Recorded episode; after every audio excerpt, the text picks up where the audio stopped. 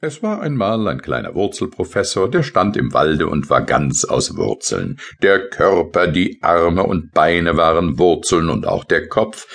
Der kleine Wurzelprofessor war nur ein unendlich kleines Stückchen eines großen hohen Baumes, dessen Gipfel er nie gesehen und den er leugnete.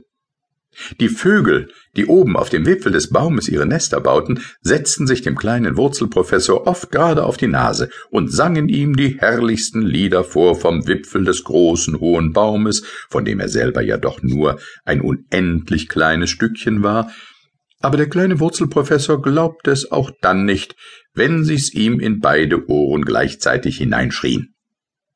Auch ein Eichhörnchen, das in beruflichen Angelegenheiten täglich am Stamm des Baumes hinauflief, hatte dem kleinen Wurzelprofessor von all den Wundern erzählt, die es oben zu sehen gab. Es sind Wunder über Wunder, sagte das Eichhörnchen, und über allem ist der Himmel. Das alles gibt es ja gar nicht, sagte der kleine Wurzelprofessor. Denn wie soll es etwas geben, was ich nicht beleuchtet habe? Der kleine Wurzelprofessor konnte nämlich leuchten, und ich will auch erzählen, wie es gekommen war, dass er so leuchten konnte.